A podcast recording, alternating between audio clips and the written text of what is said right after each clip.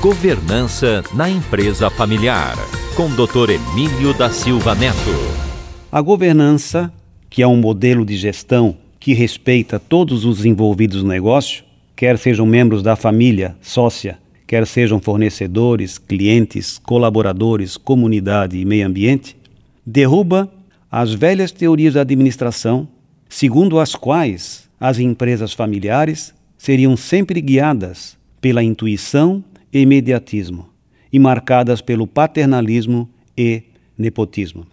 Efetivamente, essa proximidade entre a casa, ou seja, a família, a empresa, ou seja, o patrimônio, e muitas vezes o sobrenome compartilhado, exige que a empresa se profissionalize, mesmo quando ela ainda pequena, para que ela se blinde contra protecionismos emocionais e familiares que podem influenciar na direção, ou seja, na gestão da empresa.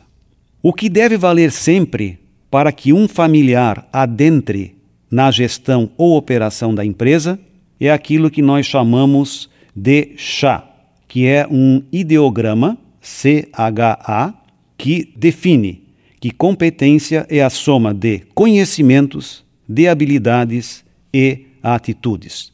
Afinal, nenhuma verdade absoluta, mas quem reúne conhecimento, habilidade e atitude consegue ter uma competência superior na gestão da sua vida e da sua empresa.